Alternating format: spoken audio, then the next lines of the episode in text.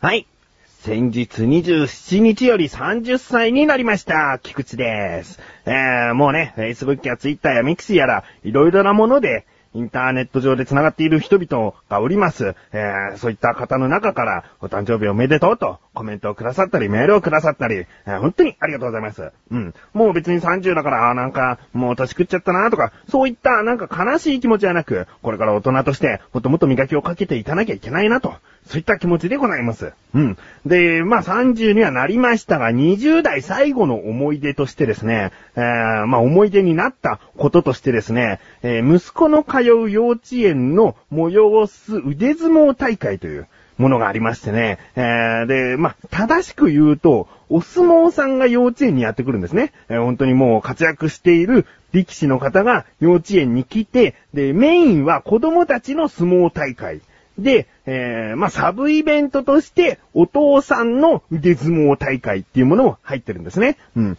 で、メインは園児たちの相撲大会で、まあ、えーその日までに選ばれし8人というものがいて、でもそれは年長さんなんですね。えーうちの息子はまだ年少さんなので、そこの、なんか一番を決めるっていうイベントには直接関係はなかったんですけれども、うちの息子たちなんかは、まあ、5人対、そのお相撲さんという、まあ、お相撲さんと相撲を取って、それで別に真剣勝負ってわけじゃないんで、あのーまあ、押し出して力士さんが負けてあげるというね、えーそういったことをするのがメインのイベントなんですね。うん。で、先ほども言いましたサブイベントがお父さんによる腕相撲大会。これですね、なるべく、まあ、自分の予定都合が合えば、そういったイベントには出席しようかなという気持ちでいたので、なんか腕相撲大会があるってよってことで、うん、じゃあ、うん、出るっていう、何気ない気持ちですね。うん。それで参加してきたという話をタイトルコール後にしたいなと思います。ということで、見た目はややお相撲さんよりな自分がお送りします。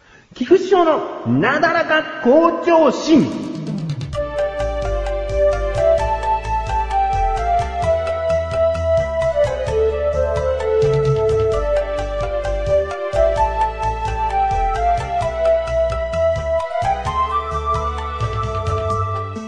腕相撲。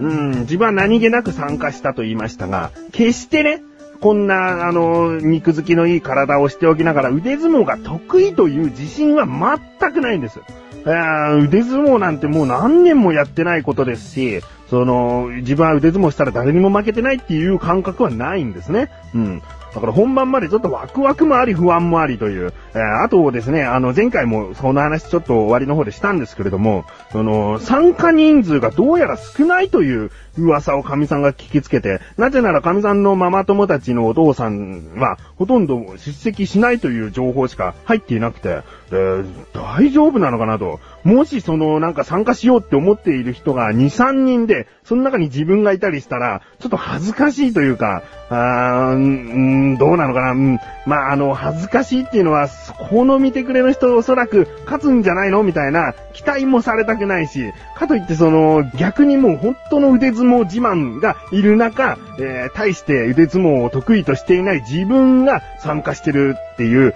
そういう恥ずかしさ。果たしてどういう人が参加するのかっていう不安もあったんですね。えーなのでまあ、そんな気持ちでですね、えー腕相撲大会当日を迎えました。うん。で、参加した人数はですね、大体園児は何人ぐらいいんのかな ?150 人前後かな ?100 人から150人ぐらいだと思うんですけれども、その中から9人、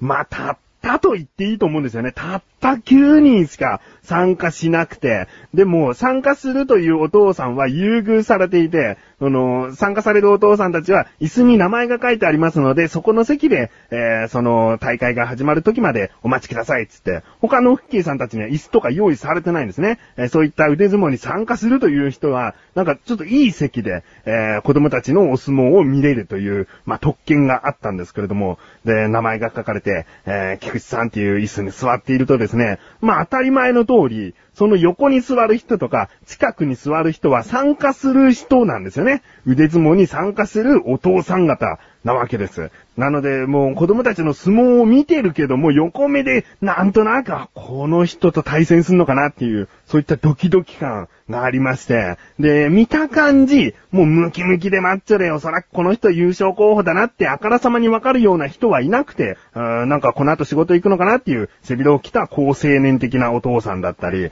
あと、4、50代じゃないかなって思うような、ちょっと年いった、えー、だけど若々しい感じのお父さんだったりとか、うん。まあ、自分は果たしてなんかどう見られてるかはわからないけども、見た感じ、あ、この人絶対強いっていうような人もいなければ、まあ絶対に弱いなっていう人ももちろんいない感じですね。えー、で、そんな中で腕相撲大会がいよいよ始まると。うん。で、これがですね、トーナメント方式になっておりまして、で、先ほど言いました、参加するお父さん方は9人なんですけれども、うん、大きく分けてまあ4回戦あって、で、お一人9人なんて余るんですけれども、それは4回戦を勝った人が、そのシードとなったお父さんと戦うっていうようなトーナメント式になっておりまして、で、自分は2回戦だったんですね。うん。で、まずま1回戦をこう見て、うん、まあ、普通に腕相撲して、あ、苦戦してるなとか、なんかいい戦いだなっていう感じで見て、で、次ですね、自分の番です。もう自分としては、できる限りのことをやろうと、えー、自分が、あ、弱かったんだっていう事実が分かってもいいし、とりあえず全力でやることに意味があると思って、で、菊池くんのお父さんですってで呼ばれて、その腕相撲をする場所に、えー、立ってですね、そしたら息子が、なんか先生に、あ、お父さん出るよみたいな感じで呼び出すんですね。で、後ろでこう応援している感じが伝わってきて、あ、ちょっと頑張んなきゃなと思って。で、いざ、レディーゴーと始まったんですね。で、自分も全力で行こうっていう気持ち一筋でやったらですね、勝ててしまって。で、まあ、対戦したお父さんは、うん、なんかスポーツやってるんじゃないかなっていうぐらいの、でも全然細くて、ひ弱な感じじゃないお父さんに勝てて、あ、自分なかなかいけるんじゃないかなっていう、ちょっと自信になったんですね。えー、全然苦戦せず、苦戦せずというか、追い込まれもせず、自分の一方的な、えー、倒し方で勝てたと。あもうググググっていう感じで勝ってたんで、あ、やったと思って、で、席に戻って、その後3回戦、4回戦って行われて、で、1回戦勝つと、えー、力士さんが来てる相撲大会でもあるんで、力士さんと腕相撲をしなければいけないんですね。うん。で、これはまあ、エキシビジョンマッチというか、決して力士さんも100%の力で、えー、対戦してくるわけじゃないと。うん。1回戦で勝ったお父さんを見てみると、そのお父さんっていうのは、まあ、あのー、全然筋肉ムキムキではなく、だけど、うん、スポーツで言うとテニスプレイヤー的な体型ですね。脱いだら、あ、筋肉ちゃんとついてるんだなっていう体がわかるような体型。えー、雰囲気としてはその、襟を立ててきてる感じですね。で、単発で爽やかかな感じのお父さん。そのお父さんがですね、力士さんと腕相撲いざ始まると、やっぱりね、苦戦するんですよね。苦戦して、うーってなってるところ、力士さんは涼しい顔で、真ん中でこう止まっている。まあ、止めているですね。えー、で、止めていて、でもお父さんが苦戦して苦戦して負けてあげるっていうような、えー、パターンと、こう、力士さんが倒れてあげる。で、まあ、エキシビジョンなんで、えー、お父さん、おめでとうございますって、え、そのまま次の対決に備えるわけですね。で、自分の番、自分も力士さんと戦わなければいけません。で、同じ力士さんがもうそのままスタンバイしてたんで、もうレディーゴーと、いざ始まったら、自分も全力で体を使ってですね、まあもちろん腕相撲ですけれども、えー、倒しに行ったところ、自分は聞き逃さなかった。多分周りの人は聞こえなかったと思うんだけども、力士さんが、おっつったんですね。おっつったまま、えー、ものの多分3秒ぐらいで倒しちゃったんですね。自分が、自分が力士さんを倒しちゃったんです。いやいやいや、自分やっちゃったな、みたいな。やっちゃったなってのはもちろんいい意味でですよ。勝てちゃうんだ、みたいな。えー、力士さんも、おっとか言いながら、こう、全然見せ場を作ることができなかった感じですね。えー、なんかこう、止め、わざと止めておくみたいなことができなくて、一瞬で倒しちゃったんです。やばいやばいって。自分腕相撲得意だったんじゃんと思っちゃって。だって、現役の力士さんに勝っちゃったわけですからね。えー、で、もう、ちょっと気分としてはほぼもう優勝しちゃうんじゃないのみたいな。優勝したらね、あのちっちゃなトロフィーがもらえて、で、自分今まで生きてきてトロフィーなんてものをもらったことがないんで、あ、人生初トロフィーだななんて思ってですね、席に戻って、で、3回戦4回戦勝ったお父さんたちも力士さんと対決して、あ、苦戦してるよね。やっぱ、そうだよね。苦戦して負けてあげてんだよね。と思ってね。そういう風に見てて。で、ではですね、準決勝になるのかなこの第1回戦で勝ったお父さんに勝つと、決勝戦に上がるという、いよいよ準決勝となって、で、さっき力士さんに苦戦していたお父さんだもんなと思って、えー、確かにこうテニスとかね、やってるような、こう筋肉がちゃんとついてるような、ね、お父さんなんだけれども、レディーゴーと、いざ始まりました。もう音で説明しますね。えー、むむむむむむむむむむビキですね。えー、もうこれはですね、そのお父さん、超強いの。あの、わかんない。力士さんでなんであんな苦戦していたのかわからない。もしかしたら自分と対戦していた時の力士さんが単に、こう手を抜いてしまっただけなのかもしれないけど、その一回戦で勝ったお父さん超強くてですね、え今まで自分のリズムとしては3秒ぐらいで、えー、パタンとこう倒せていたのに、一切真ん中から動かず、えー、もうどんどんどんどん押し倒されて、でもこっからちゃんと巻き返さなきゃと思思うんだけど、その時に、ビキッつってね、こう自分のどっか腕のあたりの何かがこうビキッとなって、別に折れたわけじゃないんですけれども、もうそのまま倒されるという、えー、準決勝で負けちゃったんです。うん。で、そのビキというのがですね、今もなお、こう、肉離れ的な痛み、筋を違えちゃったみたいなことかな。え、わかんないけれども、とにかく息子を抱っこできないような片腕になってしまったと。えー、なんだろうな。自分に変に自信を持たせないで欲しかったね。え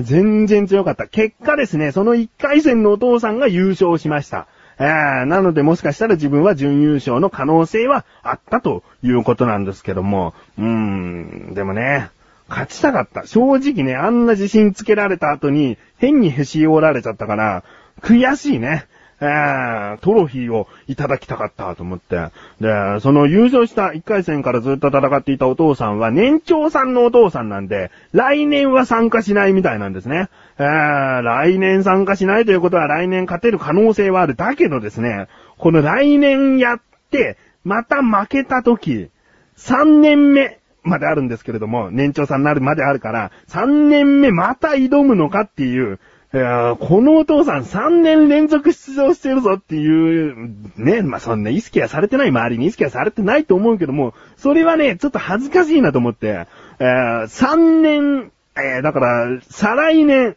リベンジしたいなと。その1位になったお父さんいないわけだから、あんな、あんななんかもう、ビキッとさせるようなお父さんとは戦いたくないんで、えー、再来年チャレンジしてトロフィーをゲットしたいなと思います。あとにかくね、悔しかった。悔しかったよ。まあ、それがね、20代最後の思い出、えー、31歳になった時にリベンジを果たしたいなと思います。すべては10年前に始まった。一つの宝玉をめぐってあいつは人を殺めた。どうしてそんなことをしたのか、私には理解できない。だけど、どんな理由があったとしても、私はあいつを絶対許さない。チームシグナルオリジナルボイスドラマ、アジサイ。毎週水曜公開。私はあんたを許さないんだから。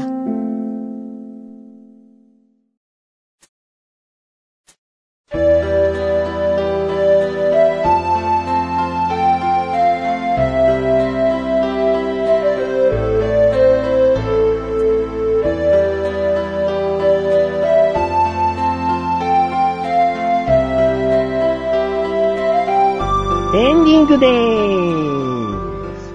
えー、メールをですね、いただいているんですね。誕生日おめでとうございますも含めたメールをいただいているんですが、あまあ、今回、自力80%というコーナーもしませんでしたね。なので、もう次回はですね、えー、もうそのメールをお読みするとともに自力80%のコーナーにも行きたいなと思います。えー、そのメールが自力80%への疑問メールでもあったので、えー、そうさせていただきます。今回お読みできなくて申し訳ありません。次回必ずお読みしていきたいなと思います。うん。そして、お知らせでーす。自分の5月27日にブログを書きました、商談歩道というサイトです。こちらはトップページにあるリンクページから行けるようになっております。全部漢字で商談歩道ですね。えー、27日30歳になって今思うことというタイトルで書いておりますので、気になるという方は見てみてください。うん、まあ別にね、大したことは書いていないんですけれども、これからも頑張るよ、みたいなことですね。うん。ということで、なかなかお女子は毎週水曜日越しね。それではまた次回、お相手は菊池勝利さん、メガネたまーにでもあるよ。お疲れ様です。